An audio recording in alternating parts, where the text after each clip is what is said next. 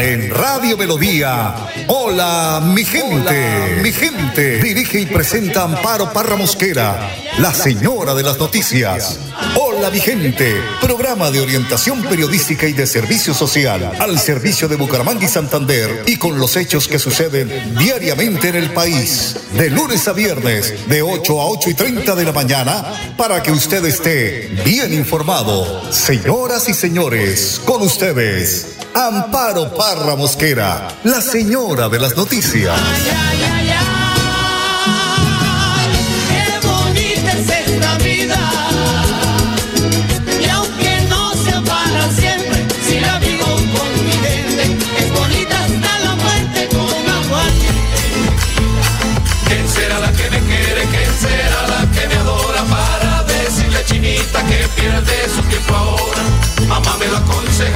Taita me lo ha decido que si me llevo a casa recibo mi merecido. Ahora pa' un guarilaque. La ría, mijito. O más que si un guarapo.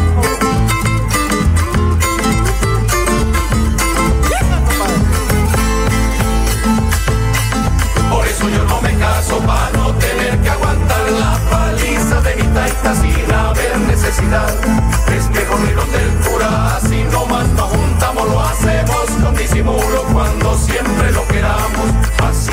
Así, vamos a bailar el tres, el tres, el tres, el ocho, pero al revés. El danzón con el pasillo, el bambuco, el torbellino, el joropo y la guabina. Ya mi suegra se camina con mi suegro y con la china. Llevan arepa y gallina, guarapo en una mochila. Hola, gente oyentes de Hola, mi gente, tengan ustedes el mejor de los días. Hoy es viernes 11 de febrero y hoy es el Día Internacional de la Mujer y la Niña en la Ciencia. Y esta fecha fue proclamada por la ONU en el año 2015. El objetivo principal de este día tan especial es lograr una mayor participación e inclusión de las mujeres y de las niñas en el mundo de la ciencia y la tecnología y de esta manera romper con la brecha de género. Actualmente en algunos países del mundo, oígase bien, existe una lucha de géneros donde todavía la mujer se le niega la participación en disciplinas como la tecnología, las ciencias o las matemáticas, solo por enumerar algunas. Aquí, pues, poco a poco hemos venido avanzando. Claro, falta mucho, pero mucho. Pero ahí estamos para lograr que esto siga abriendo ese espacio y ese centro para las mujeres en Colombia. 8 de la mañana, 3 minutos, don Arno Potero en la edición y musicalización de este su programa Hola mi gente. Y hoy en la prédica del padre Luis Azano tiene un mensaje muy hermoso. Solo lo hace, dice, el corazón de una madre. Escuchémoslo. Marcos 7 del 24 al 30. Hoy vemos que la fe de una madre es milagrosa. Por eso el primer punto que vamos a entrar es una madre. Y me pongo a pensar en tu mamá y también en la mía.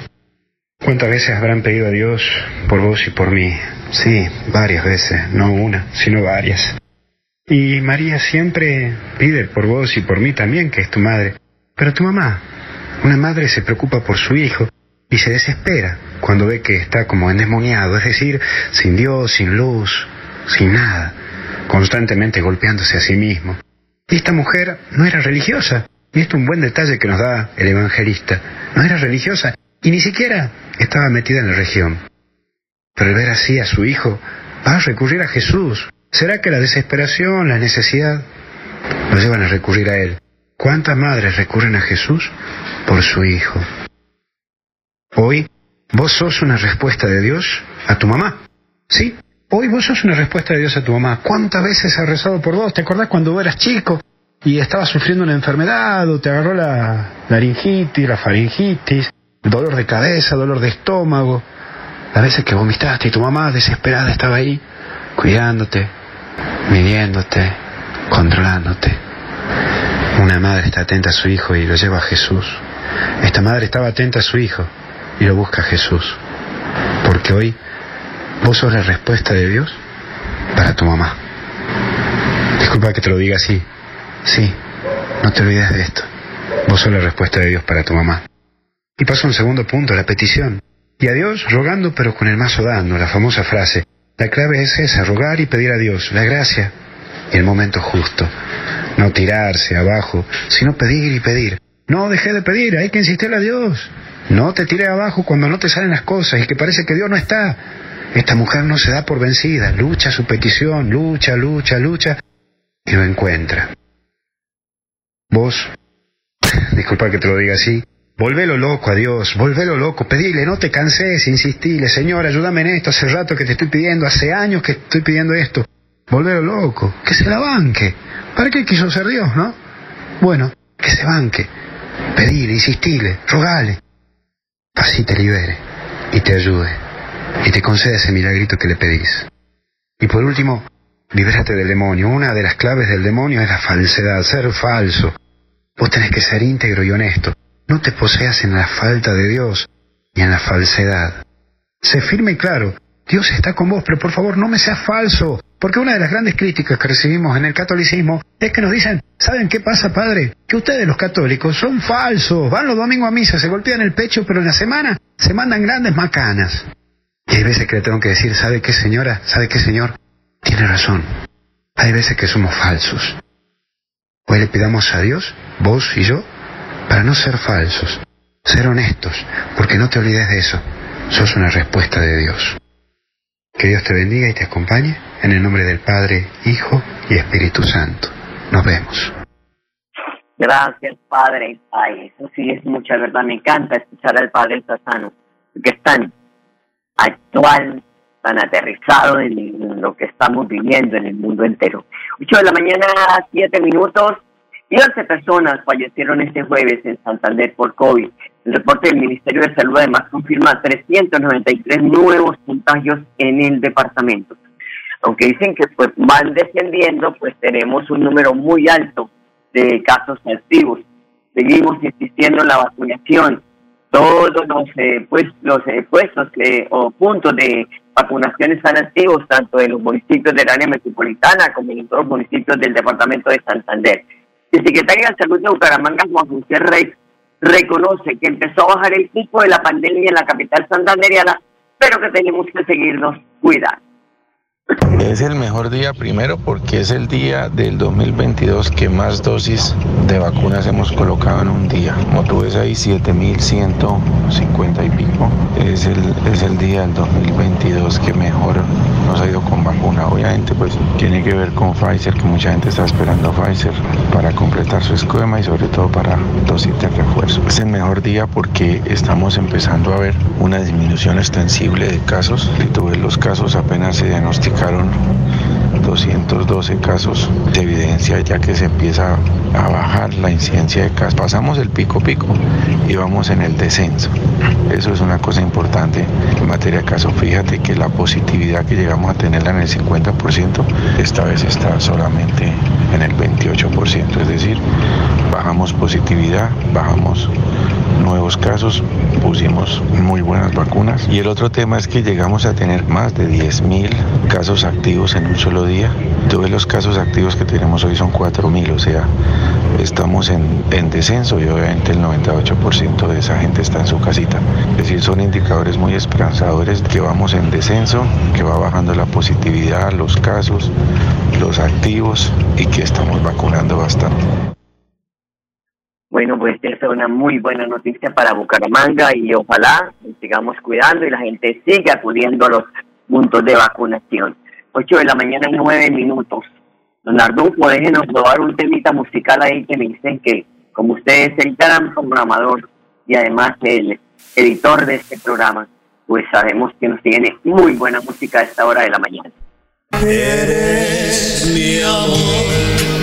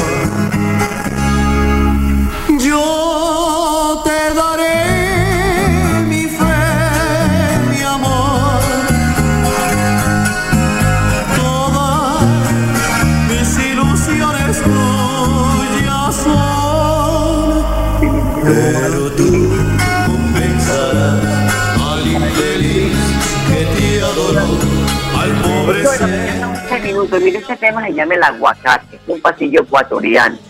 Pero pues uno dice, bueno, ¿cómo este pasillo se llama el aguacate?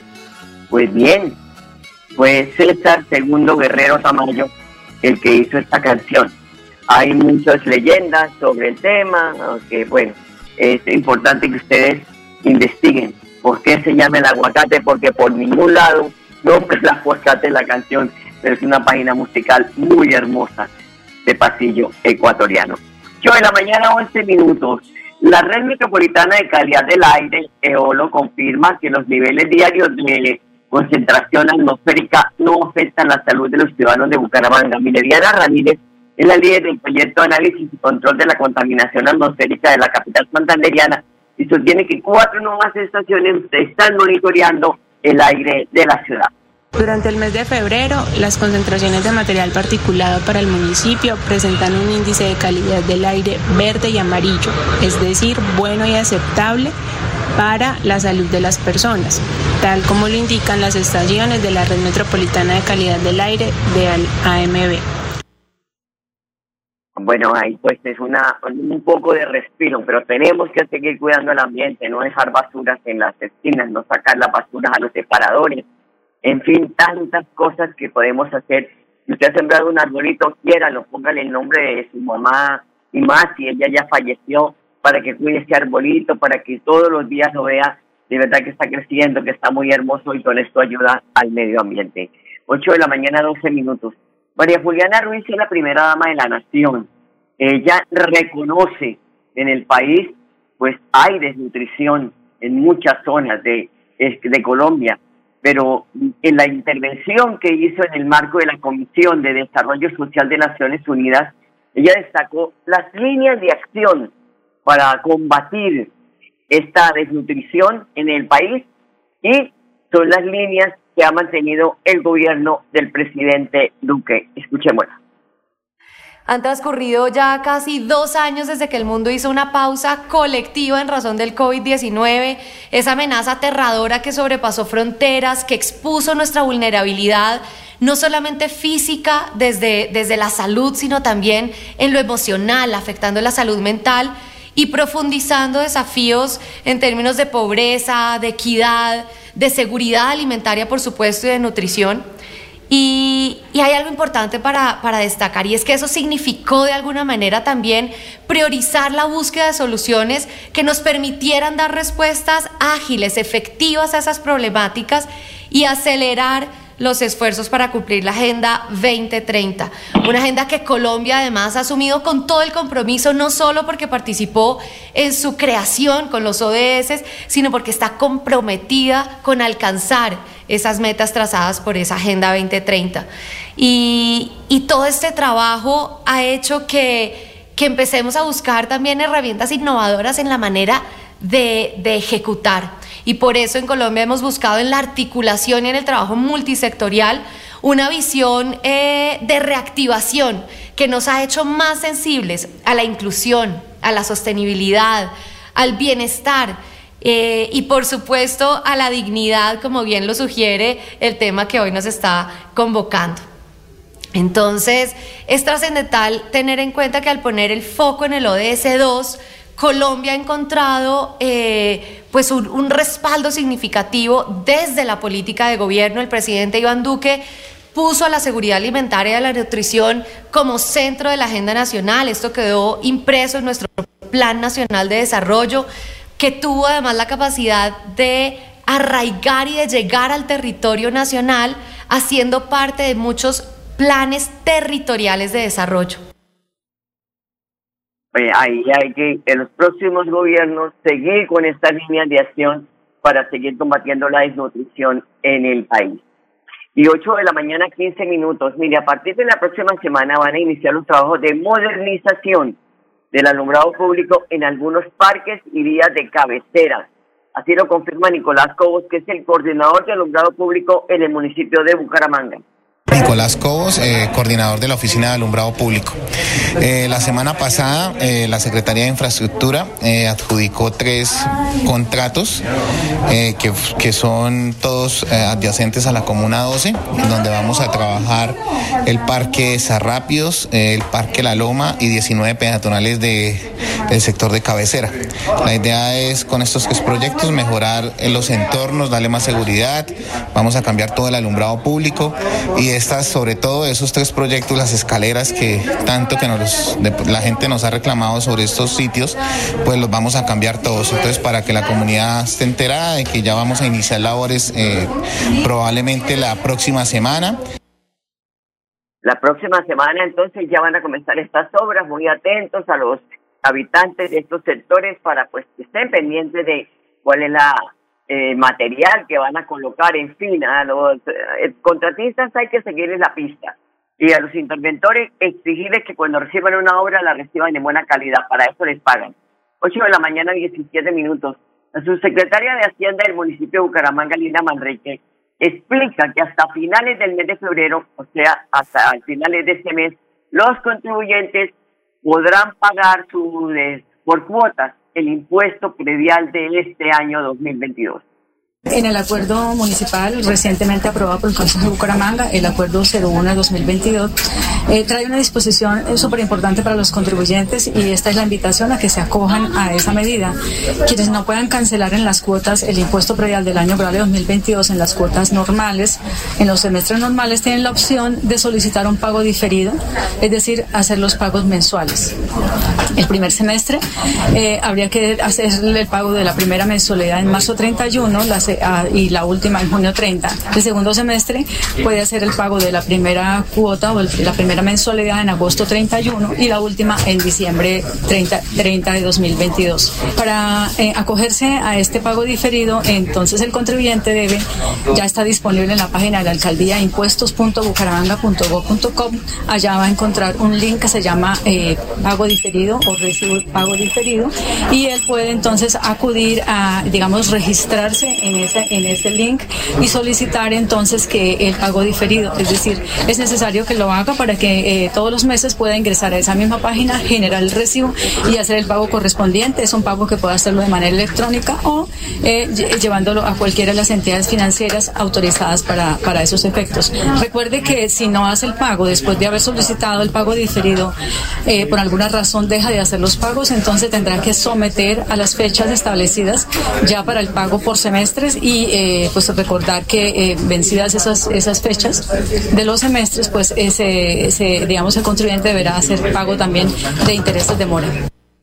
Bueno, pues es importante que cuando haga ese acuerdo de pago diferido se cumpla en las fechas establecidas para que no tenga que hacer todo este proceso y después termine pagando intereses.